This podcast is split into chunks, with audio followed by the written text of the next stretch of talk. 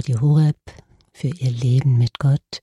Aus dem Münchner Studio begrüßt Sie an diesem Freitagabend Bettina Rademacher. Hier geht es gleich weiter mit dem Grundkurs Philosophie. Es ist der 181. also die 181. Folge dieses Grundkurses und Dr. Egger gibt uns nun eine Zusammenfassung der christlichen Weltanschauung aus philosophischer Sicht. Hörerinnen und Hörer, ich darf Sie auch meinerseits sehr herzlich zu dieser heutigen Sendung begrüßen und ich bedanke mich für die freundlichen Worte der Einführung. Bevor ich mit meinen Ausführungen beginne, darf ich Sie bitten, dass wir miteinander ein Gebet sprechen, damit der Geist Gottes uns durch diese Sendung begleiten möge. Im Namen des Vaters und des Sohnes und des Heiligen Geistes. Amen. Komm, Heiliger Geist, und erfülle die Herzen deiner Gläubigen und entzünde in ihnen das Feuer deiner Liebe. Sende aus deinen Geist und alles wird neu geschaffen und du wirst das Angesicht der Erde erneuern. Dann wenden wir uns an die Mutter Gottes und bitten sie um ihr fürbittendes Gebet. Gegrüßet seist du, Maria, voll der Gnade, der Herr ist mit dir. Du bist gebenedeit unter den Frauen, und gebenedeit ist die Frucht deines Leibes, Jesus. Heilige Maria, Mutter Gottes, bitte für uns Sünder, jetzt und in der Stunde unseres Todes. Amen. Dann wenden wir uns auch an die Engel und bitten sie um ihren Schutz und um ihr Geleit. Engel Gottes, unsere Beschützer, denen des höchsten Vaterliebe uns anvertraut hat, erleuchtet, beschützt, regiert und leitet uns. Amen. Und schließlich wenden wir uns noch an einige Heilige, die sich in besonderer Weise mit philosophischen Fragen aus christlicher Sicht beschäftigt haben. Heiliger Augustinus, bitte für uns. Heiliger Thomas von Aquin, bitte für uns. Heilige Edith Stein, bitte für uns. Heiliger Papst Johannes Paul II, bitte für uns. Und Heiliger Petrus Canisius, bitte für uns. Im Namen des Vaters und des Sohnes und des Heiligen Geistes. Amen. Liebe Hörerinnen und Hörer, wir sind heute bei unserer letzten Sendung in der langen Sendereihe über die Philosophiegeschichte angelangt. Wir haben in den vergangenen zwölf Jahren die verschiedenen philosophischen Strömungen kennengelernt, die von der Philosophie der alten Griechen bis zur Philosophie der Postmoderne reichen. Am Ende dieser langen Betrachtungen möchte ich noch versuchen, einen kurzen Überblick über die christliche Weltanschauung zu geben. Ich möchte versuchen, sieben wichtige Schwerpunkte der christlichen Weltanschauung zu behandeln. Erstens die Existenz Gottes, zweitens das Wesen Gottes, drittens die Bedeutung Gottes, viertens das Wesen des Menschen, fünftens die Grundlagen der Moral, sechstens die Grundlagen der Gesellschaft. Und siebtens die endgültige Bestimmung des Menschen. Ich habe versucht, diese sieben Themen in einzelne Kapitel und Punkte zu gliedern. Auf diese Weise ist es leichter möglich, einen klaren Überblick über die einzelnen Themen zu bekommen. Zu Beginn unserer Betrachtungen wollen wir uns fragen, auf welchen Grundlagen die christliche Weltanschauung aufbaut. Die christliche Weltanschauung bedient sich bei ihren Erkenntnissen der menschlichen Vernunft, der menschlichen Erfahrung und des menschlichen Herzens. Die christliche Weltanschauung orientiert sich bei ihren Erkenntnissen zunächst an der Natur der Schöpfung und an der Natur des Menschen. Die christliche Weltanschauung schöpft ihre Lehren dann aber vor allem aus den Lehren des Alten Testaments und aus der Botschaft Jesu Christi im Neuen Testament. Nach dieser kurzen Einführung wollen wir uns nun den einzelnen Schwerpunkten der christlichen Weltanschauung zuwenden. Die christliche Weltanschauung beginnt zunächst mit der Frage nach der Existenz Gottes. Sie weist darauf hin, dass es mehrere Wege gibt, die uns zur Erkenntnis der Existenz Gottes gelangen lassen. Erstens, der Weg über die Natur. Die Natur weist wunderbare Gesetzmäßigkeiten und eine großartige Ordnung auf. Die Pflanzen und Tiere lassen großartige Baupläne erkennen. Das ganze Weltall ist von einer wunderbaren Ordnung und von einer einzigartigen Schönheit. Die Vernunft lässt den Menschen begreifen, dass es über der Natur ein geistiges und allmächtiges Wesen geben muss, das diese Natur erdacht und geschaffen hat. Dieses geistige und allmächtige Wesen aber ist Gott. Zweitens, der Weg über das Gewissen. Der Mensch erfährt in seinem Inneren eine Stimme, die ihn zum Guten ermutigt und ihn vor dem Bösen warnt. Der Mensch erlebt, dass diese Stimme nicht von seinem eigenen Ich stammt. Diese Stimme steht dem Menschen oft gegenüber die ist kein Über-Ich, sondern ein Über-Du. Im Gewissen meldet sich eine absolute moralische Autorität, die das Ich des Menschen übersteigt. Diese absolute geistige Autorität im Gewissen ist Gott. Drittens, der Weg über die Philosophie. Die Philosophie fragt nach der ersten Ursache auf die alle Dinge zurückgehen. Diese erste Ursache muss so beschaffen sein, dass sie selbst keine weitere Ursache mehr braucht. Diese erste Ursache muss also absolut und ewig sein. Diese erste Ursache muss auch alles Gute in sich enthalten und vollkommen sein. Diese erste Ursache ist Gott. Viertens. Der Weg über die Heilige Schrift. Die Heilige Schrift offenbart das machtvolle und gütige Wirken Gottes.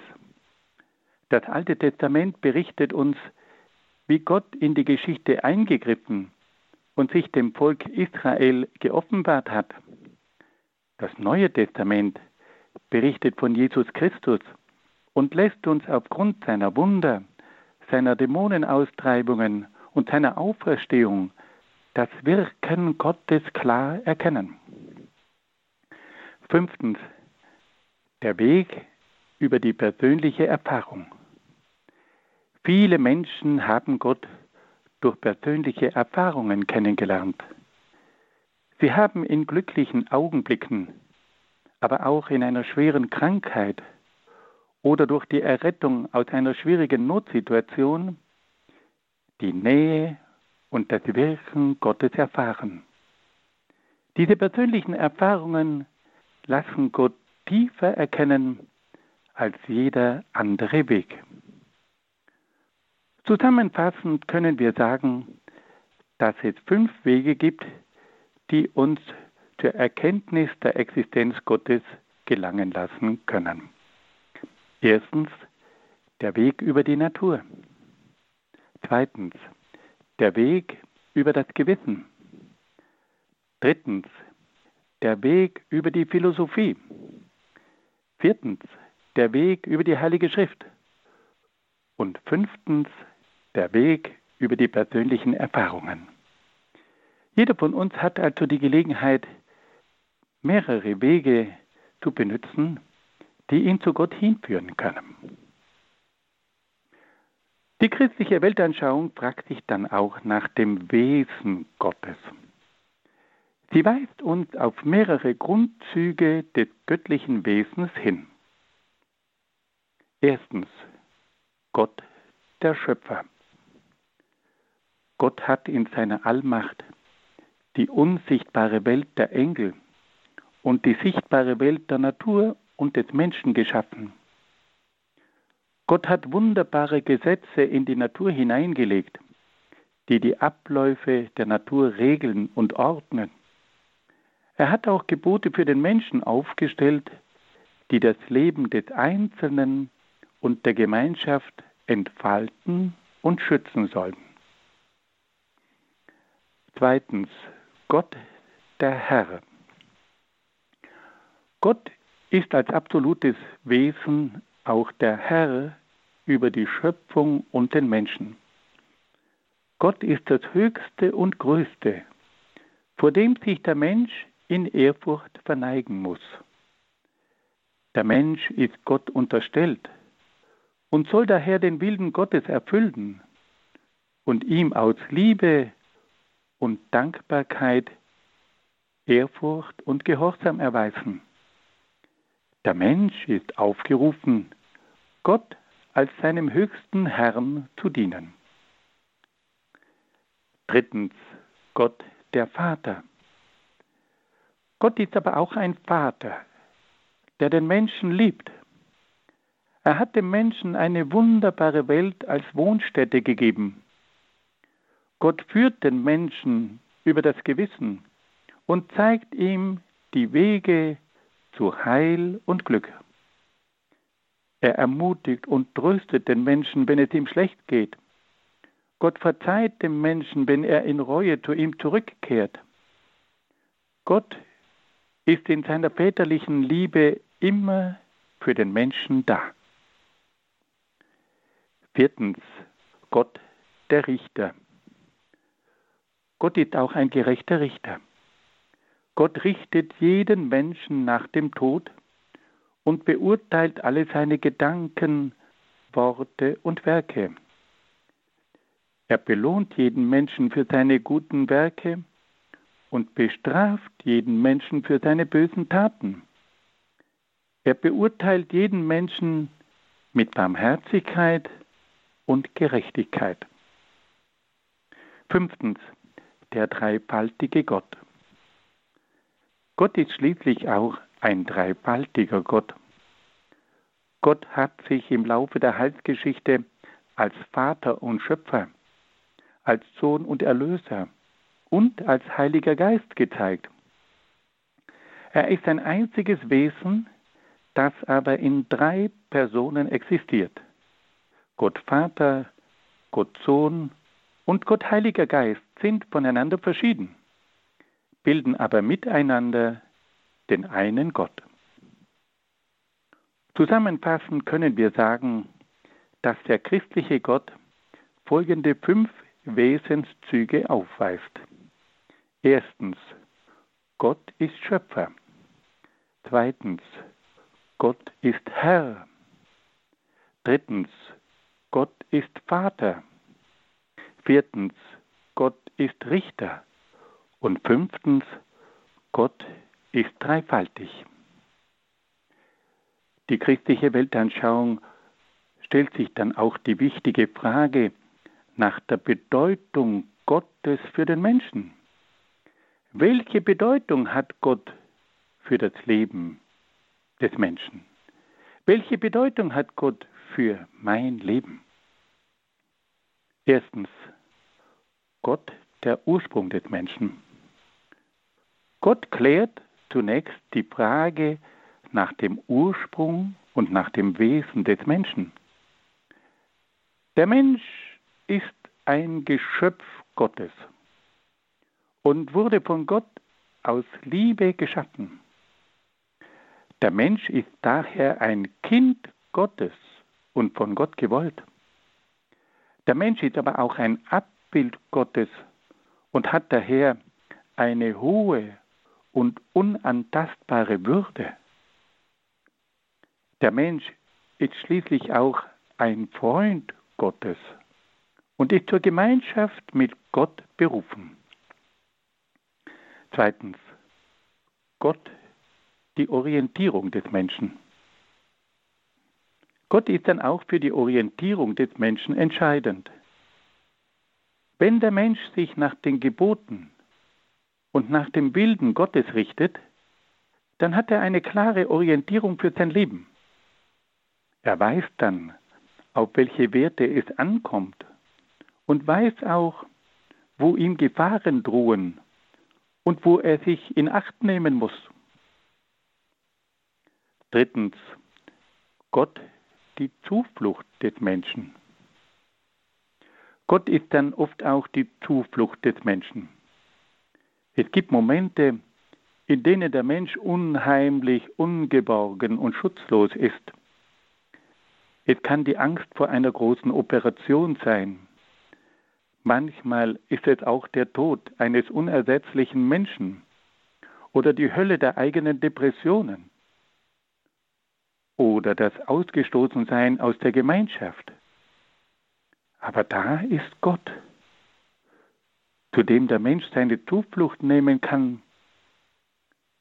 Gott hört ihm immer zu. Gott ist immer da. Gott tröstet und Gott stärkt den Menschen in allen seinen Schwierigkeiten.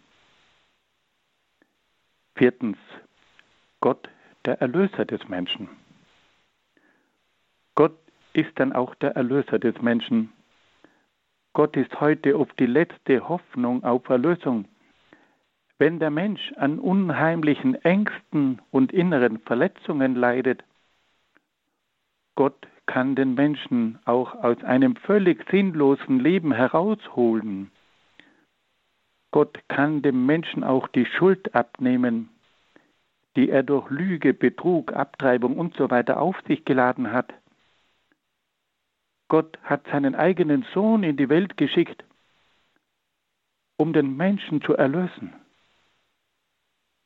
Und viele, die diesen Heiland, Jesus Christus, persönlich erfahren haben, die wissen, dass sie von Gott erlöst werden.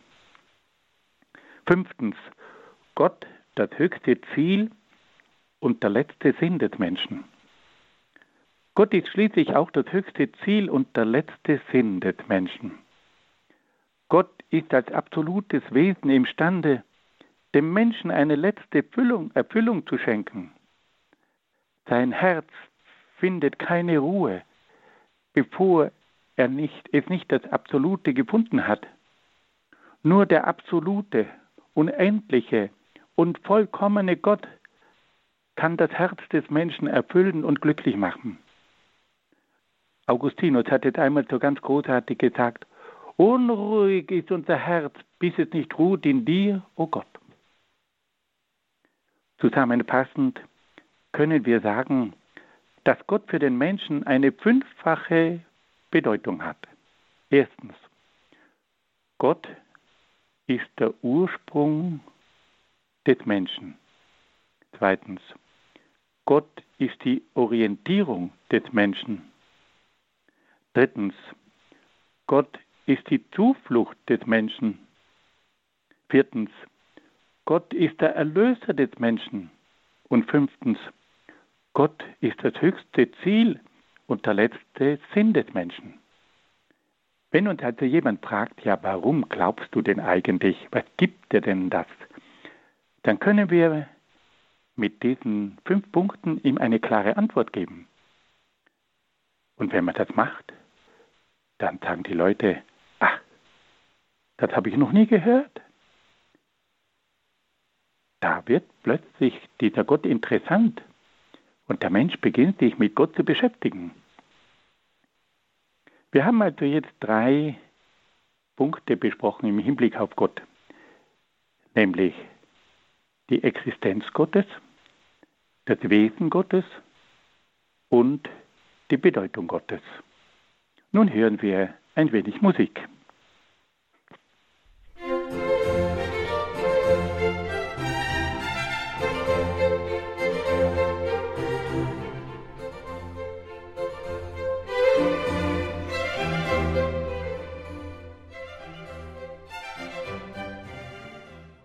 Liebe Hörerinnen und Hörer, ein weiteres wichtiges Thema der christlichen Weltanschauung ist dann auch die Frage nach dem Wesen des Menschen. Die christliche Weltanschauung nennt mehrere Grundzüge des Menschen, die das Wesen des Menschen begreifen lassen. Erstens. Der Mensch ist ein geschöpfliches Wesen. Der Mensch ist ein Wesen, das von Gott erschaffen wurde. Der Mensch ist aber auch ein Wesen, das auf Gott hin geschaffen wurde. Gott hat dem Menschen bestimmte Gesetze gegeben, die seine Entfaltung ermöglichen sollten. Der Mensch soll sich als Geschöpf Gottes an die Gesetze Gottes halten, damit er sich im Sinne Gottes entfalten und sein Glück finden kann. Zweitens. Der Mensch ist ein geistiges Wesen. Der Mensch ist ein Wesen mit einer Geistseele. Der Geist ermöglicht die Erkenntnis, die Kreativität, die Freiheit und die Liebe des Menschen. Der Geist macht den Menschen auch zu einem Abbild Gottes.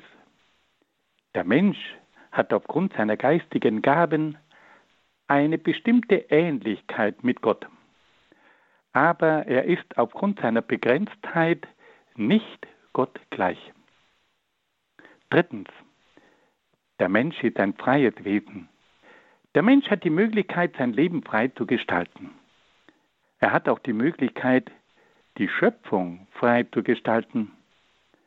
Der Mensch muss aber die von Gott festgesetzte Ordnung von Gut und Böse respektieren. Wenn er die von Gott festgesetzte Ordnung nicht beachtet, dann gefährdet er sein Leben und sein ewiges Heil. Viertens. Der Mensch ist ein geschlechtliches Wesen.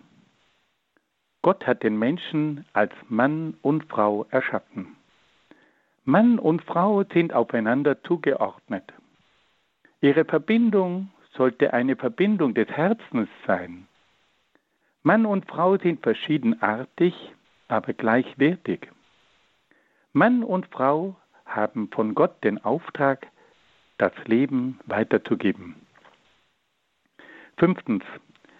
Der Mensch ist ein soziales Wesen.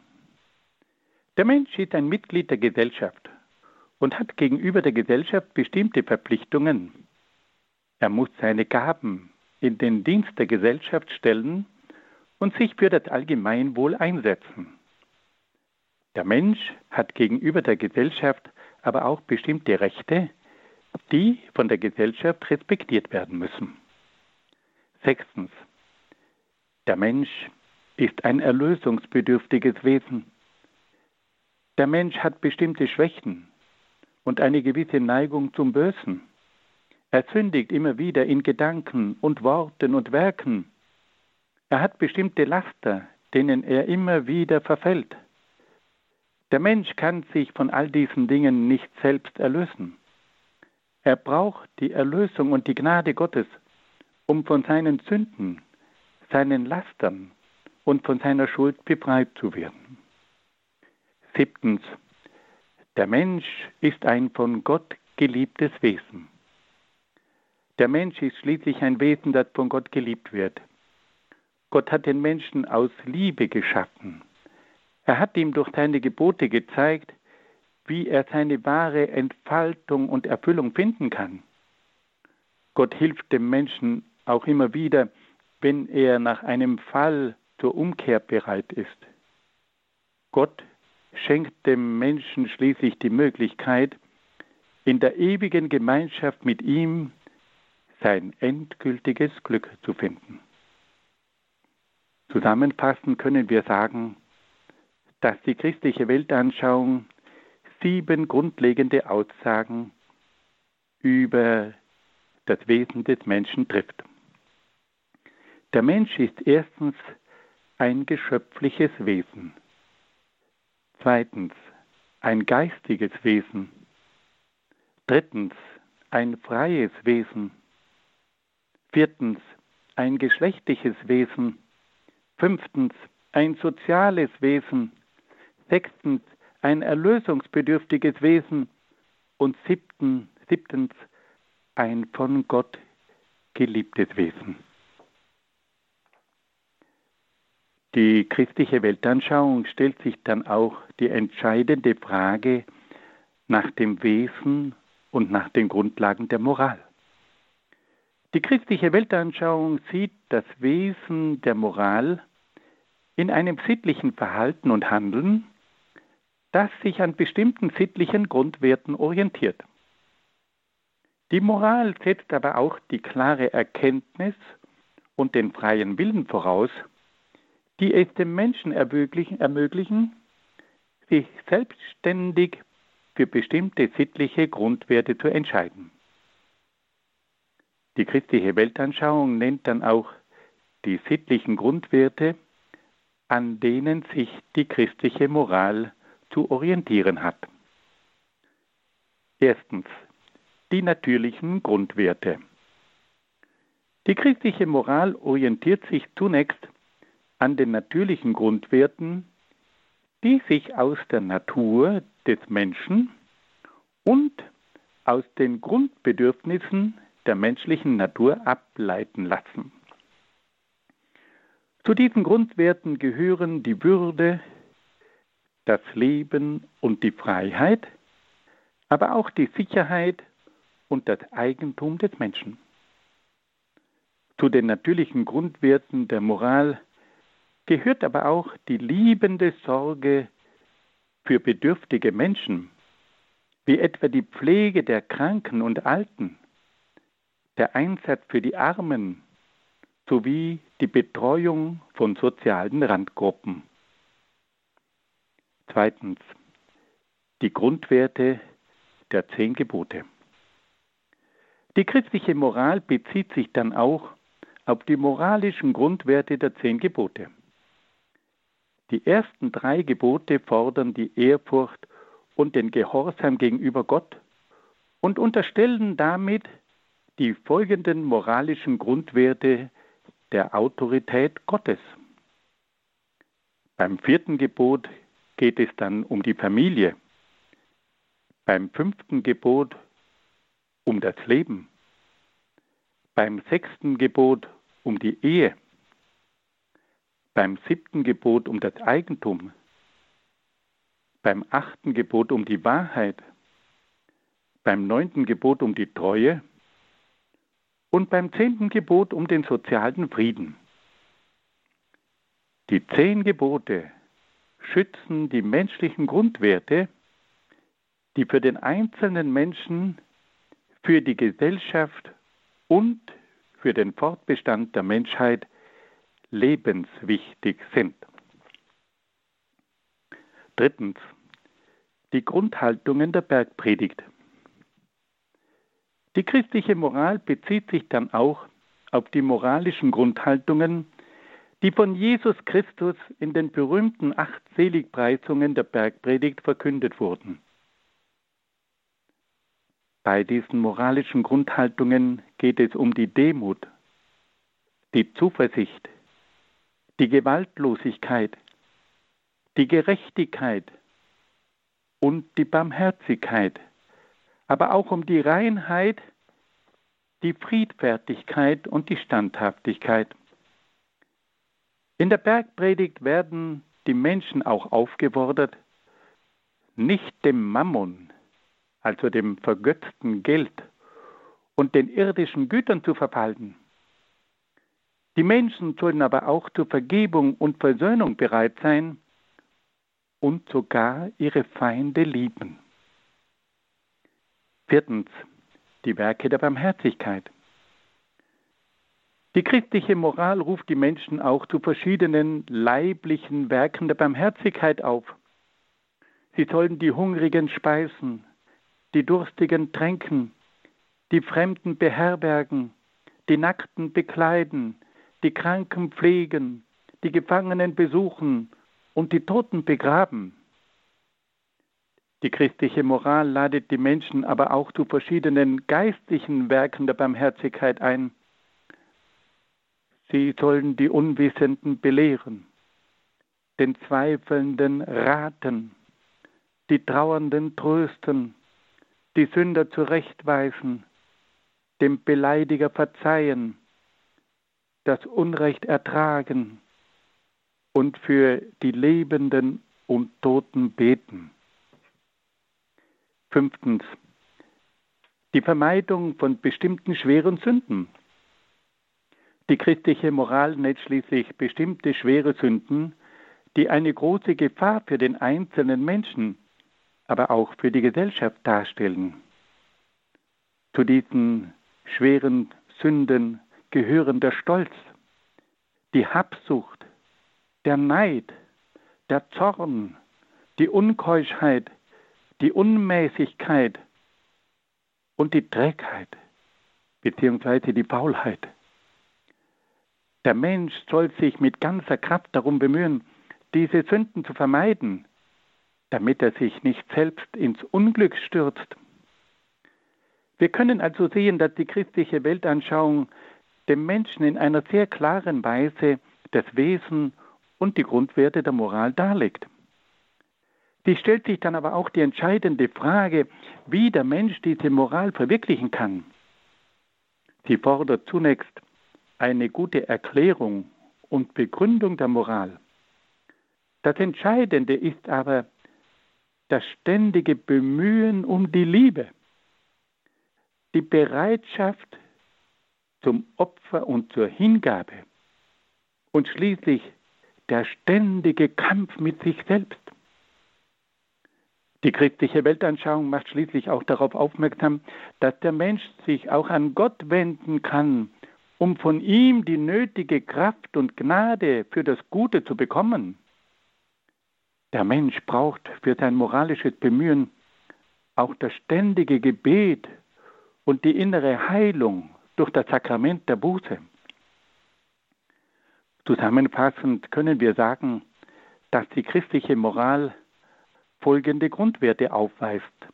Erstens die Grundwerte der menschlichen Natur. Zweitens die Grundwerte der zehn Gebote. Drittens die Grundhaltungen der Bergpredigt. Viertens die Werke der Barmherzigkeit. Und fünftens die Vermeidung von schweren Sünden. Die christliche Moral baut auf der Liebe zu den Menschen, auf der Opferbereitschaft und auf der stärkenden und heilenden Gnade Gottes auf. Nun hören wir wieder ein wenig Musik.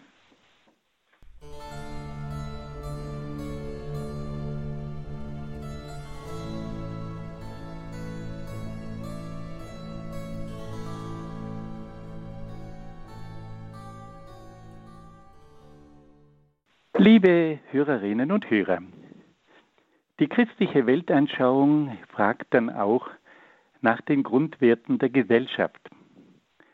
Sie bemüht sich, eine eigene Gesellschaftslehre zu entwickeln, die sich mit den bleibenden Werten der Gesellschaft, aber auch mit den aktuellen Problemen der Gesellschaft befasst. Wir wollen nun versuchen, einige grundlegende Punkte der christlichen Gesellschaftslehre darzulegen.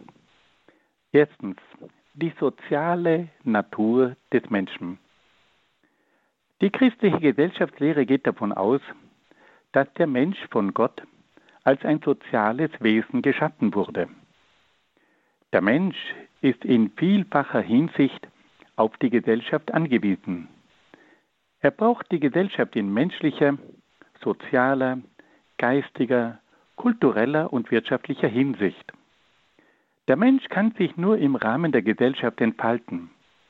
Er kann nur im Rahmen der Gesellschaft seine Freude und seine Erfüllung finden. Zweitens. Die Rechte der menschlichen Person. Die christliche Gesellschaftslehre weist dann auch darauf hin, dass das Verhältnis zwischen der menschlichen Person und der Gesellschaft von bestimmten Rechten und Pflichten bestimmt ist. Die menschliche Person hat zunächst bestimmte Rechte, die von der Gesellschaft respektiert werden müssen. Zu diesen Rechten gehören das Recht auf Leben, auf Freiheit, auf Eigentum, auf Sicherheit, auf freie Partnerwahl, auf Arbeit, auf Bildung und so weiter. Drittens, die Pflichten der menschlichen Person. Die menschliche Person hat dann aber auch bestimmte Pflichten, die sie gegenüber der Gemeinschaft und der Gesellschaft erfüllen muss. Zu diesen Pflichten gehören die Zusammenarbeit mit anderen Mitgliedern der Gesellschaft, die fachkompetente Arbeit zum Wohl der Mitbürger, der Beitrag zum Gemeinwohl sowie der Einsatz im Sozial- und Kulturbereich. Der Mensch hat also die Pflicht, seine Gaben einzusetzen. Er hat sogar die Pflicht, den anderen Menschen zu dienen. Auf diese Weise kann der Mensch aber auch sich selbst verwirklichen, indem er sich ganz in den Dienst der Gemeinschaft stellt. Viertens. Die Grundwerte der Gesellschaft. Die christliche Gesellschaftslehre nennt dann auch verschiedene Grundwerte, die für jede Gesellschaft maßgeblich sind. Das Recht auf Leben, von der Zeugung bis zum natürlichen Tod. Das Recht auf Leben trotz Behinderung und schwerer Krankheit. Die Würde und die Gleichwertigkeit von Mann und Frau. Die dauerhafte Ehe zwischen Mann und Frau. Die Erziehung und Bildung der Kinder in der Familie und in der Schule. Die Solidarität bei der Arbeit. Die soziale Gerechtigkeit in der Wirtschaft. Die Objektivität und Korrektheit der Medien. Der allgemeine Zugang zu Bildung und Kultur. Die freie Ausübung der Religion im privaten und im öffentlichen Leben das alles sind entscheidende Grundwerte der Gesellschaft, die von der christlichen Weltanschauung immer wieder den Menschen vermittelt werden, die aber auch von der christlichen Weltanschauung immer wieder verteidigt werden. Fünftens. Die Grundprinzipien der Gesellschaft. Die christliche Gesellschaftslehre fragt dann auch nach den Grundprinzipien der Gesellschaft. Sie weist darauf hin, dass die Gesellschaft auf drei Grundprinzipien aufbaut, nämlich auf den Prinzipien der Solidarität, des Gemeinwohls und der Subsidiarität. Mit der Solidarität ist die gegenseitige Verbundenheit und Verpflichtung der Menschen in der Gesellschaft gemeint. Mit dem Gemeinwohl ist das Wohlergehen der gesamten Gesellschaft gemeint, dem die einzelne Person zu dienen hat und von dem die einzelne Person auch ihrerseits profitiert. Mit der Subsidiarität ist der Vorrang der kleineren politischen Einheit gegenüber der größeren politischen Einheit gemeint, damit die kleinere Einheit nicht von der größeren Einheit bevormundet und verschluckt wird. Die Grundprinzipien der Solidarität, des Gemeinwohls und der Subsidiarität sorgen für eine soziale, gerechte, freie und friedliche Gesellschaft. Die christliche Staat sechstens die Macht und die Autorität des Staates. Die christliche Staatslehre fragt sich dann auch nach dem richtigen Gebrauch der staatlichen Macht und Autorität. Sie weist darauf hin, dass die Macht und die Autorität des Staates stets dem Gemeinwohl zu dienen hat und zum Schutz der Grundwerte einzusetzen ist. Die Macht und die Autorität der Regierenden müssen auf einen Auftrag der Wähler zurückgehen und von verschiedenen staatlichen Instanzen und von den Bürgern kontrolliert werden. Die christliche Staatslehre verpflichtet dann auch die Politiker zur Treue gegenüber der Verfassung und dem Sittengesetz. Sie ermahnt aber auch die Bürger zur Treue gegenüber der rechtmäßigen Autorität des Staates, soweit diese Gesetz und Ordnung Gottes respektiert. Zusammenfassend können wir sagen, dass die christliche Gesellschaftslehre folgende Grundlagen aufweist. Erstens die Sozialnatur des Menschen. Zweitens die persönlichen Rechte des Menschen. Drittens die sozialen Pflichten des Menschen. Viertens die menschlichen und sozialen Grundwerte.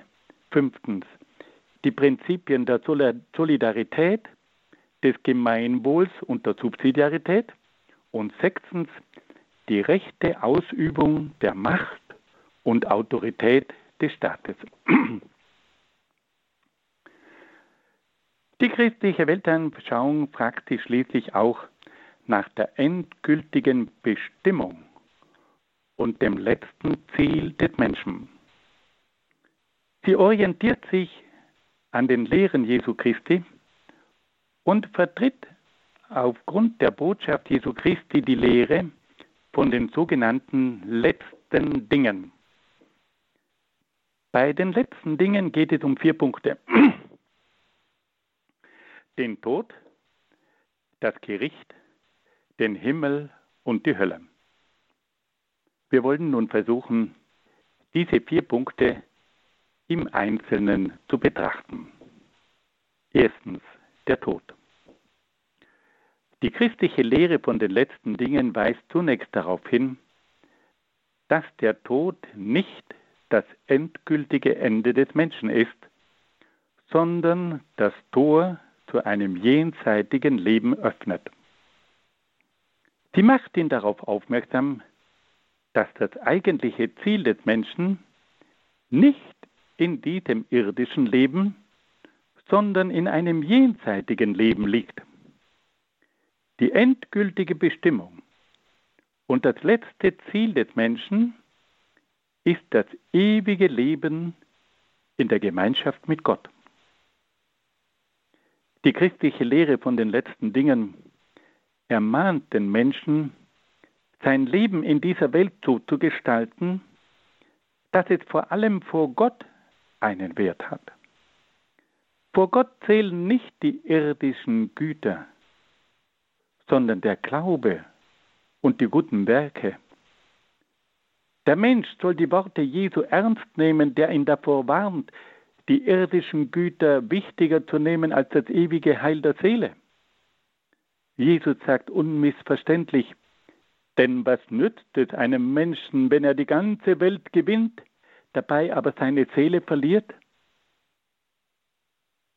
Die christliche Lehre von den letzten Dingen erinnert den Menschen daran, dass sein irdisches Leben über sein ewiges Schicksal entscheiden wird.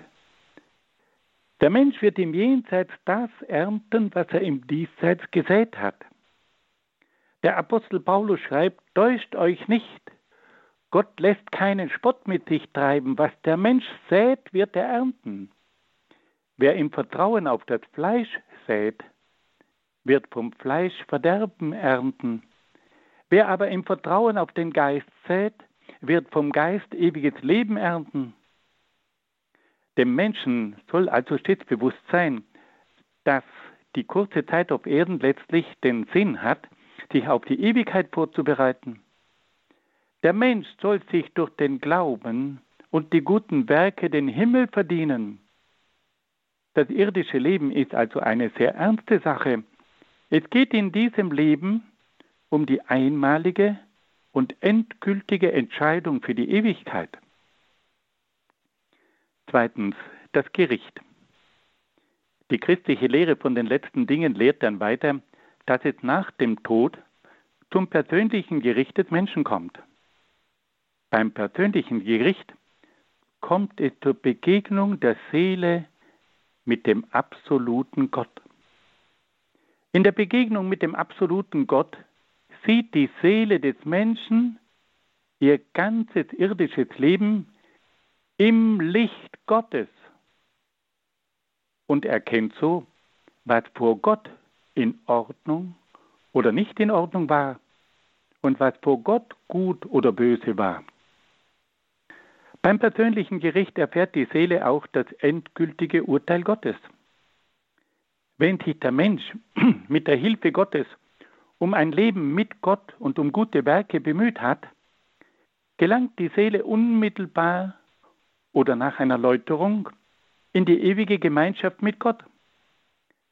Wenn sich der Mensch aber bewusst gegen Gott aufgelehnt und sich durch schwere Sünden von Gott getrennt hat und sich bis zu seinem Tod nicht bekehrt und zu Gott heimkehrt, dann wird die Seele nicht in die ewige Gemeinschaft mit Gott aufgenommen.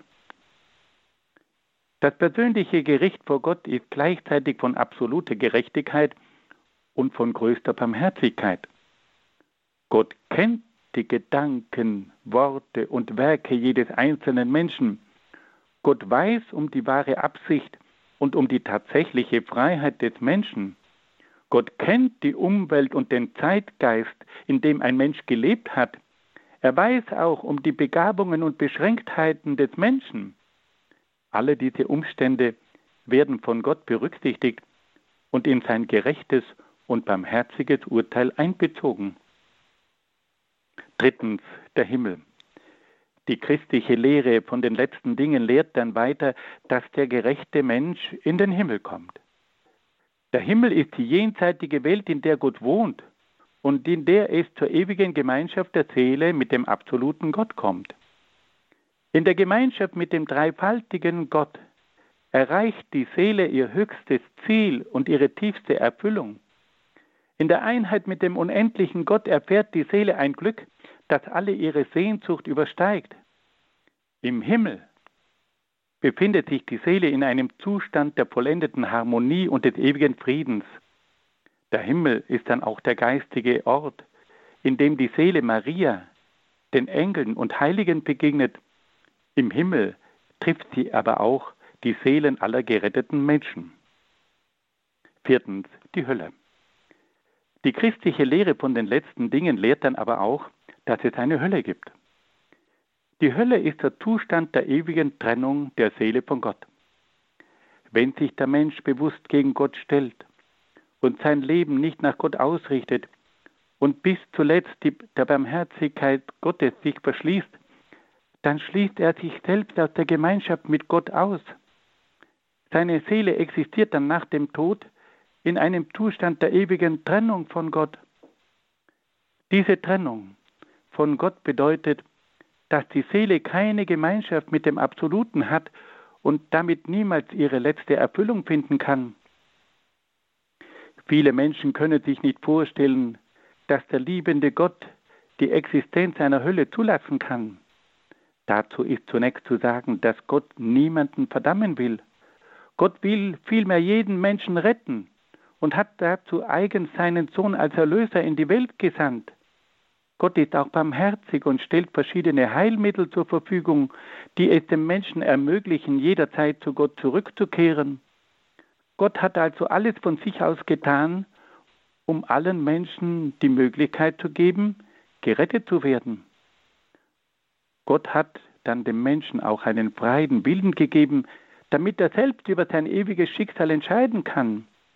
Wenn nun aber der Mensch freiwillig Gott ablehnt und sich bewusst durch schwere Sünden von Gott trennt, dann stürzt er sich selbst in einen Zustand der Gottferne.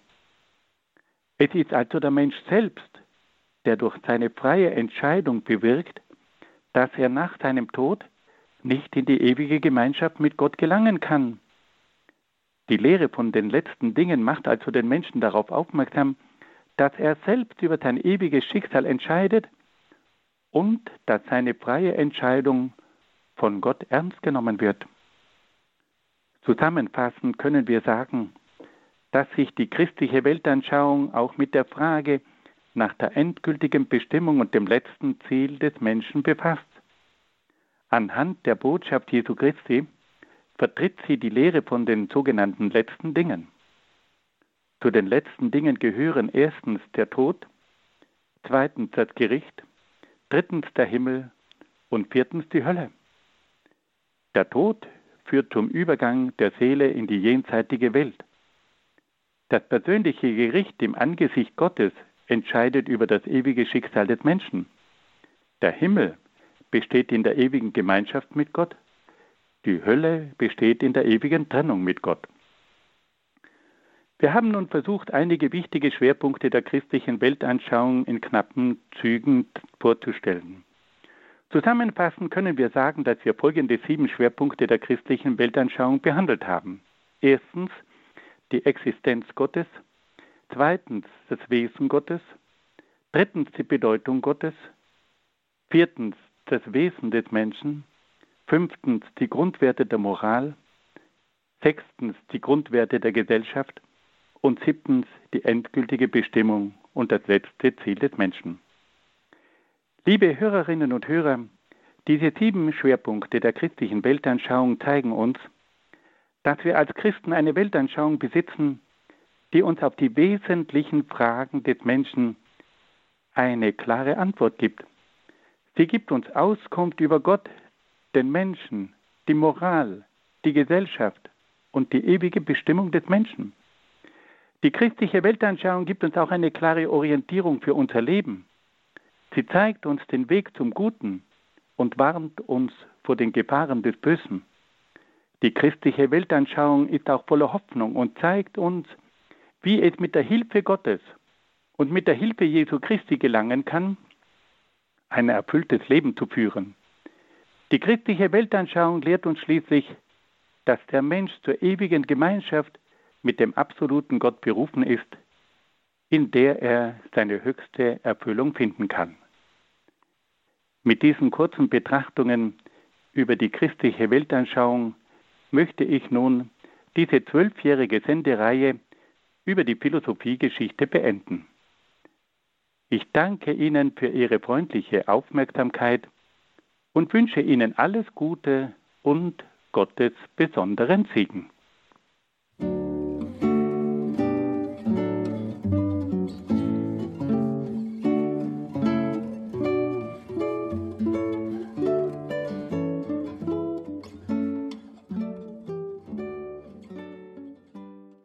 Herzlichen Dank an Herrn Dr. Peter Egger in Brixen in Südtirol für seine grundlegenden Erläuterungen und verständnisvollen Erklärungen der christlichen Weltanschauung aus philosophischer Sicht und natürlich für die ganzen Jahre, in denen er treu den Grundkurs Philosophie hier bei Radio Horeb vorgetragen hat.